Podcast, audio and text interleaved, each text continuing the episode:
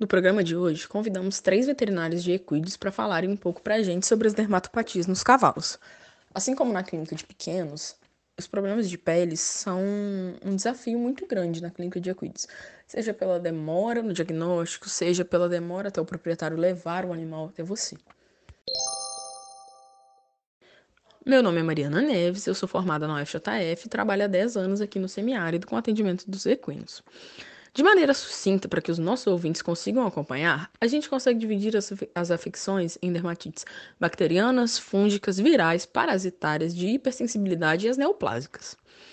Nos meus anos de experiência, inclusive a gente relatou isso em alguns artigos, a pitiose foi a enfermidade que teve a maior prevalência aqui. Cerca de 1.800 cavalos foram atendidos e, em 25% dos casos, o diagnóstico era pitiose.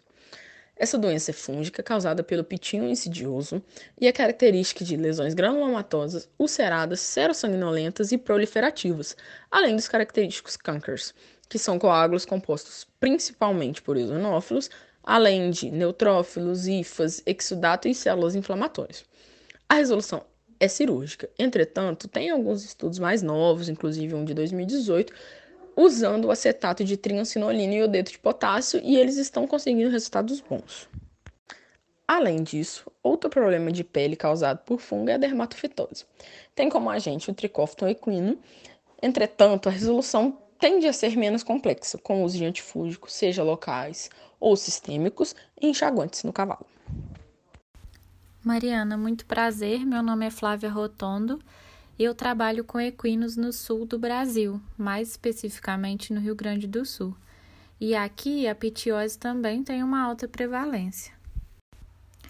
Alguns outros problemas dermatológicos que eu costumo atender são as neoplasias, principalmente o sarcoide, que é o tumor mais comum de peles em equinos, né?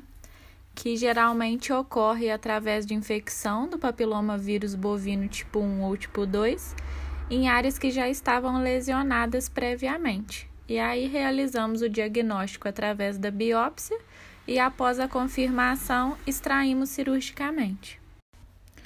E um diagnóstico diferencial do sarcoide, que também é neoplásico, seria o papiloma, que se manifesta em forma de verrugas e é causado pelo papiloma vírus equino. Alguns outros casos que eu já me deparei na rotina clínica foram carcinoma de células escamosas, que é um tumor invasivo e maligno, que tem predisposição por áreas com pouco pelo e menor pigmentação da pele. E outro problema é o melanoma, que é uma neoplasia que afeta os melanócitos.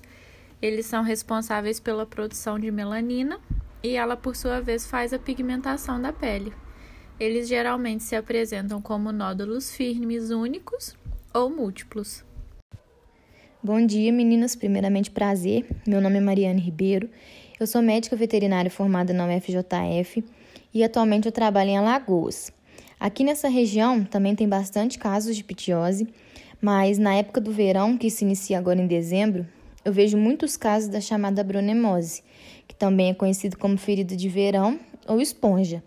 Ela é causada normalmente pela ingestão de nematóides adultos de abronema e megastoma ou até mesmo pela deposição dessas larvas em feridas de pele, geralmente próximo aos olhos, por moscas dos estábulos e domésticas.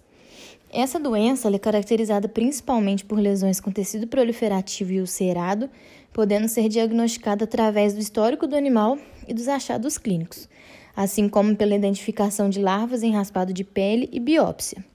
Uma outra doença que também é bastante observada nessa época, por ser um período quente e chuvoso, é a dermatofilose, que é uma doença infecto-contagiosa causada pela bactéria Dermatófilos congolensis. Ela causa lesões exudativas com erupções cutâneas crostosas e escamosas. Algumas das vezes ela pode ser confundida com a hipersensibilidade equina, que é causada pela picada de insetos e apresenta as lesões com características semelhantes à da dermatofilose. Bom, pessoal, esse podcast trouxe para gente as principais dermopatias encontradas em equinos em três regiões diferentes do Brasil.